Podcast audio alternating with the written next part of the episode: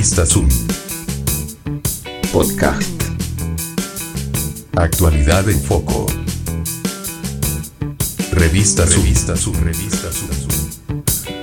Podcast.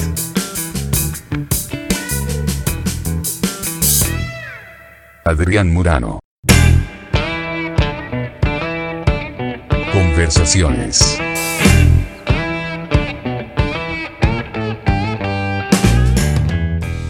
Ana Castellani es socióloga, doctora en ciencias sociales, docente, codirectora de una maestría en la Universidad de San Martín, es una especialista en el comportamiento de las élites sociales argentinas y por todo esto es una observadora aguda de los procesos sociales y políticos del país.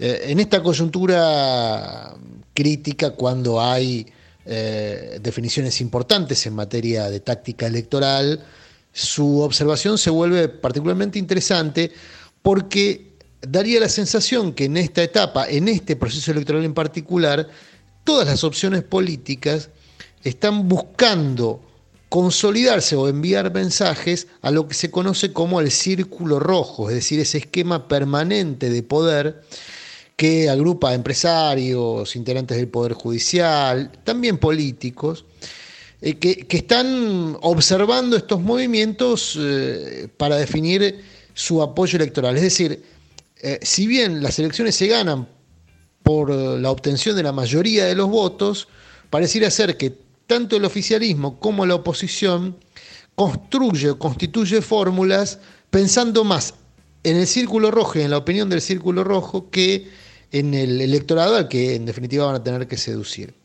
Eh, eh, uno de, estos, de estas decisiones de los últimos días tuvo que ver con la nominación, con la ampliación de la alianza de gobierno, que, ya no se llamará más Cambiemos, eh, sino Juntos por el Cambio, y esto obedece a la incorporación de un referente del peronismo, no un referente popular del peronismo, pero sí un dirigente con muchos años, casi 20 años, de, liderazgo parlamentario, un peronista de palacio como Miguel Ángel Pichetto, que será el candidato a vice de Mauricio Macri.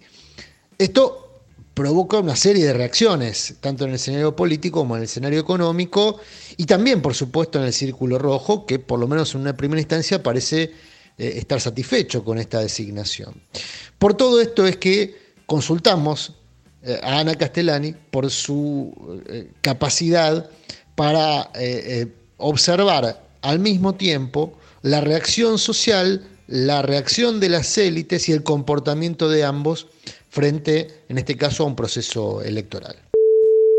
Yo creo que es una decisión demasiado audaz que pone en riesgo la posibilidad de continuar con una narrativa que este gobierno implementó instaló muy exitosamente durante los últimos cuatro años y que la profundizó especialmente a partir de la crisis del 2018, que es la de la superioridad moral, la llamo ¿no? la distinción moral en el sentido de somos algo distinto, somos algo nuevo, somos algo que no está manchado por las mafias, las trampas de la vieja política.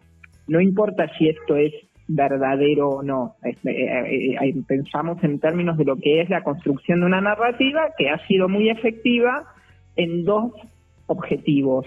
El objetivo de amurallar su propio núcleo duro, reafirmando este carácter identitario que lo distingue de lo que sería todo el pasado peronista corrupto o bien el kirchnerismo corrupto, para el caso sería un matiz, y también le permitía ir por los votantes lábiles, que son los que los del medio, digamos, los independientes, los fluctuantes, que son los que le permitieron ganar el balotaje en 2015 y la elección en, el 2017.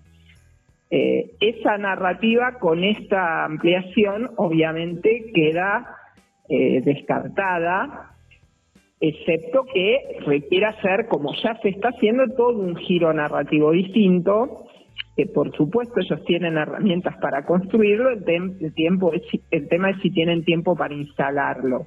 Yo me refiero en términos de la estrategia de comunicación que esto abre una oportunidad interesante para la estrategia de comunicación de la, de la, de la oposición, del frente opositor.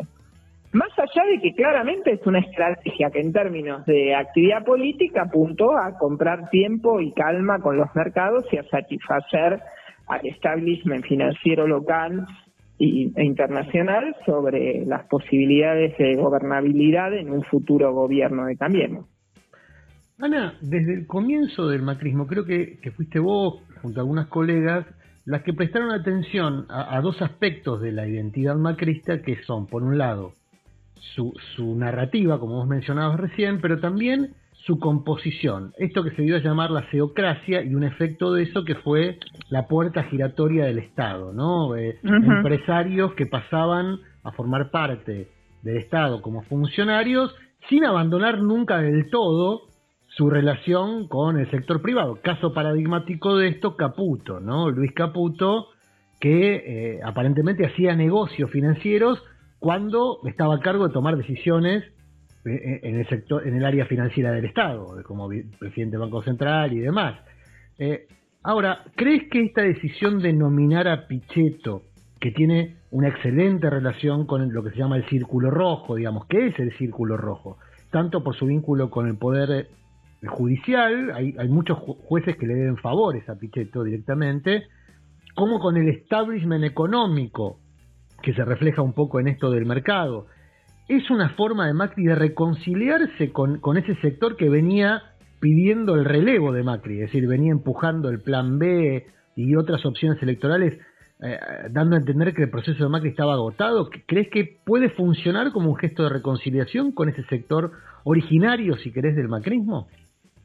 Yo creo que claramente se lo puede leer como un gesto de eh, Macri hacia su propia fuente de sustentación de origen social, que sería esta élite eh, o parte de esta élite económica vernácula, con este con esta incorporación particular de un articulador que, como bien describís, tiene eh, todas esas cualidades para el diálogo con el mundo de la política y el mundo de la economía y el mundo de la justicia.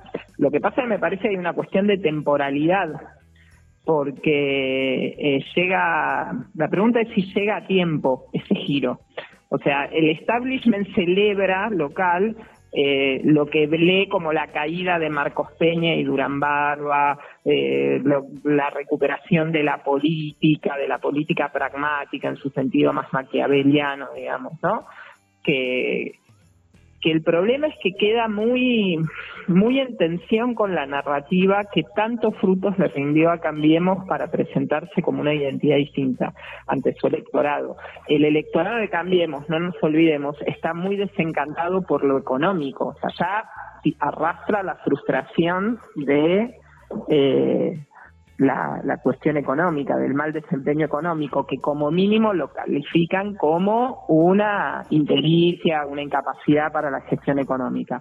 Puede ser que una parte de ese electorado la diga, sí, con Pichetto adentro vamos a poder tener más gobernabilidad, hacer las reformas estructurales que antes no pudimos hacer, etcétera, etcétera. Pero bueno, primero hay que ganar las elecciones. Y para ganar las elecciones, toda la narrativa que se usó hasta hoy en la estrategia de comunicación queda diluida o requiere hacer una cabriola mágica, que es decir, que la principal garantía para que CFK no sea vicepresidenta de la nación y no vuelva al poder ese kirchnerismo tan odiado por un núcleo que se identifica con Cambiemos, necesita poner en la fórmula hay uno de los pilares de esa, entre comillas, asociación ilícita que se robó un PBI, porque, aunque la mayoría del electorado no lo sepa, no va a tardar demasiado en saberse en conocerse, porque la oposición, me imagino, en su estrategia de comunicación y puntará por ahí, que Pichetto fue durante 12 años jefe del bloque oficialista durante el kirchnerismo en el Senado y permitió que se eh, realizaran y se cumplieran todas las políticas tan cuestionadas por el electorado de Cambiemos. Entonces, me parece que ahí hay un punto clave que hay que ver cómo se despliega. La idea hasta ahora es más de la cabriola desesperada que algún grupo del núcleo duro va a poder agarrar algún grupo duro del establishment lo va a poder agarrar eh, del electorado, perdón, no del establishment, lo va a poder agarrar porque tendrá peor eh, idea de que sería peor que, que, gobernar a Cristina, eh, pero ya no va a poder marcar la distinción moral, que para una estrategia de campaña opositora era un tema complejo en el cara a cara, en la militancia del cara a cara. Pensemos esto, digamos. ¿Cuál es el principal activo que tiene la fuerza opositora? Lo que le faltaba, cambiemos. Un montón de militantes súper comprometidos, o sea, un núcleo duro, sólido. Eso lo tiene, sólido y comprometido con la política, o sea, capaz de salir activamente a convencer. Eso no lo tenía Cambiemos y por eso había sacado la famosa convocatoria con el hashtag defensores del cambio para buscar que se anotaran personas que iban a difundir todas las piezas de comunicación en los grupos de WhatsApp, etcétera. Toda la estrategia de Marcos Peña estaba montada ahí, ¿sí? Era muy eficiente en todo lo que tenía para comunicar y en una narrativa se inscribían todas esas piezas, le faltaban los, los soldados que las difundieran. En el otro lado, en, el en la posición, lo que tenías era un montón de gente dispuesta a salir a militar la fórmula y bastante dispersión a la hora de imaginar qué es lo que se tiene que salir a comunicar y cómo. Me parece que ahora está el ejercicio armado para poder armar una buena estrategia de comunicación opositora que ya eh, no tenga que padecer la impugnación moral permanente del votante indeciso del estilo, pero yo estoy mal, pero no quiero votar chorros. Bueno, ahora tiene chorros en las dos fórmulas en su imaginario, digamos, y se tiene que volver a discutir política. Ahora, Ana, en relación a esto que decís, para no meterme en el tema de la corrupción específicamente, porque me imagino que es uno de los ítems que representa esto, se me ocurría otro que también tuvo que ver eh, y, traccionó muchos votos en favor de Macri, que fue el tema del memorándum con Irán. Porque ahí Pichetto puede argumentar que él votó políticas de Estado, en, el tema de la corrupción, ¿no? que él votó políticas de Estado, pero que él no se quedó con un peso y en tal caso si hubo si hubo gente que robó, habrá sido en otro ámbito, por ejemplo, el Poder Ejecutivo. Podría zafar por ahí. Ahora, el tema del memorándum...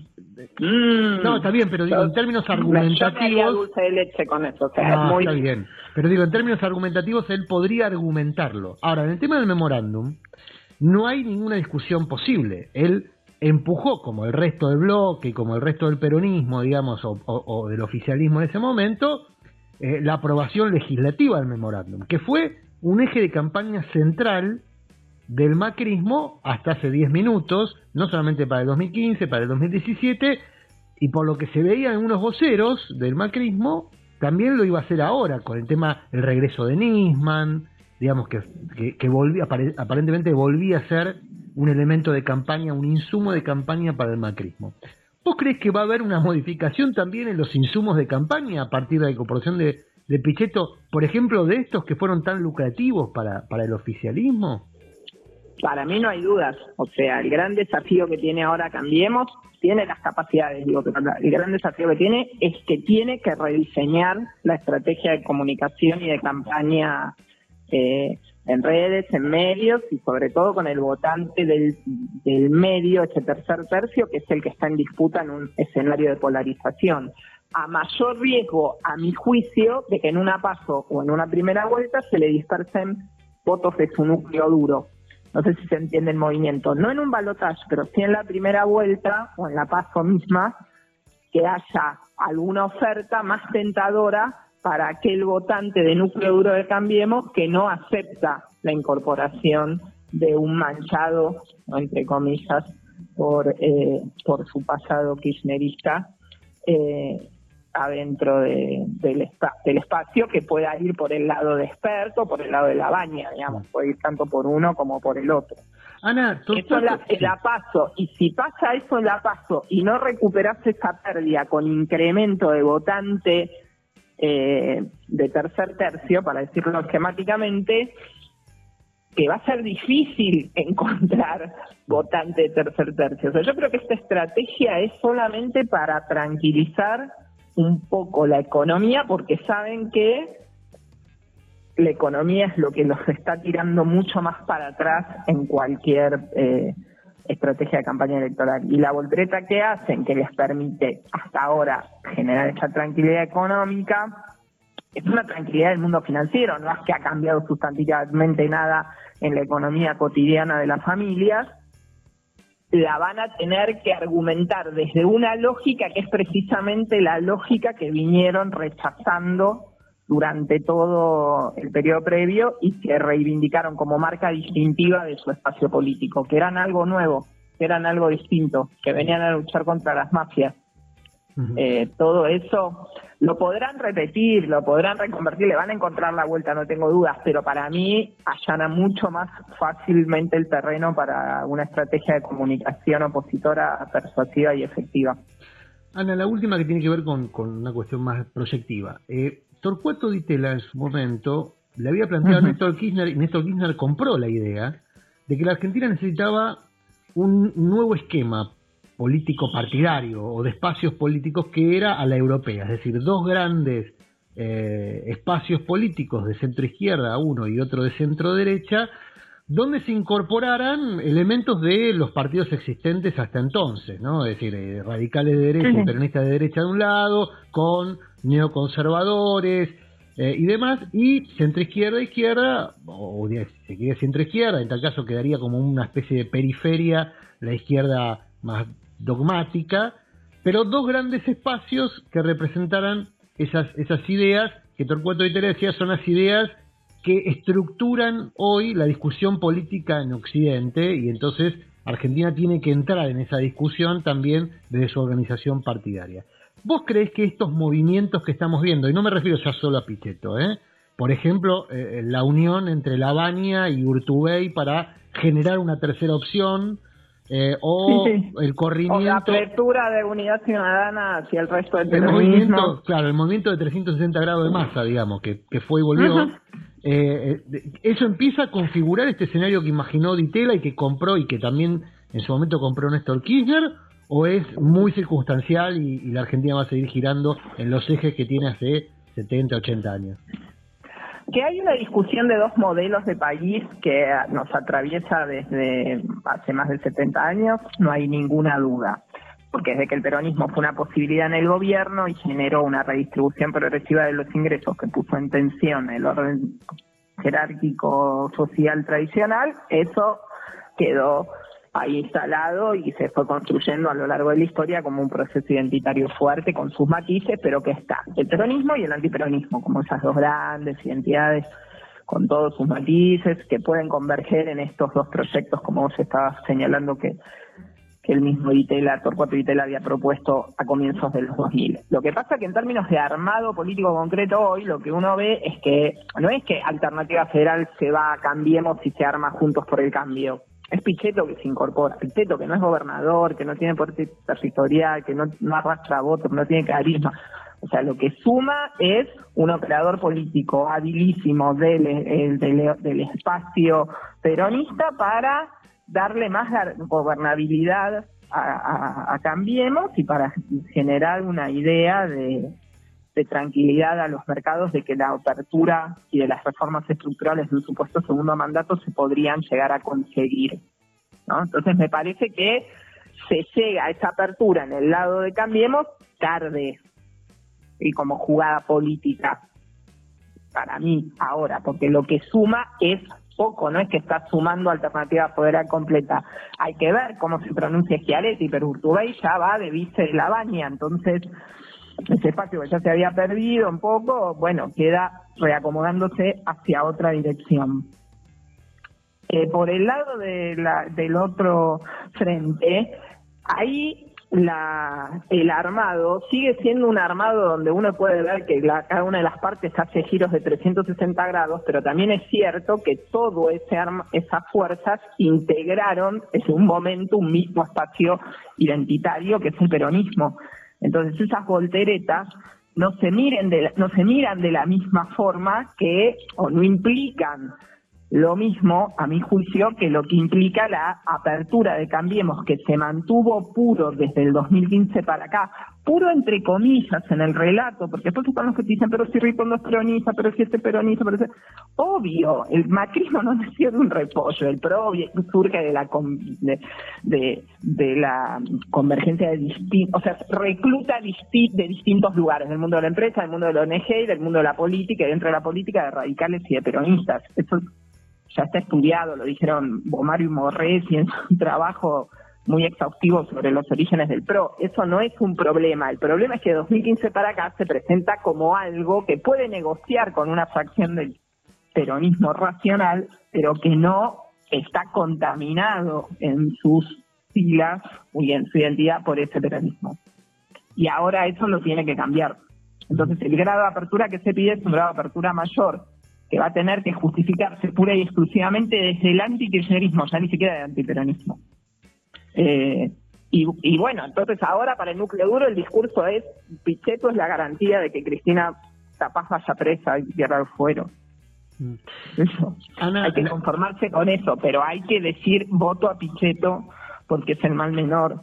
Y eso es muy caro para una porción, no sé de qué tamaño del electorado macrista, que es muy mucho más identificado con toda la propuesta honestista que representaría Elisa Carrillo, ¿no? Eh, Ana, Muchas gracias por este rato, por esta charla.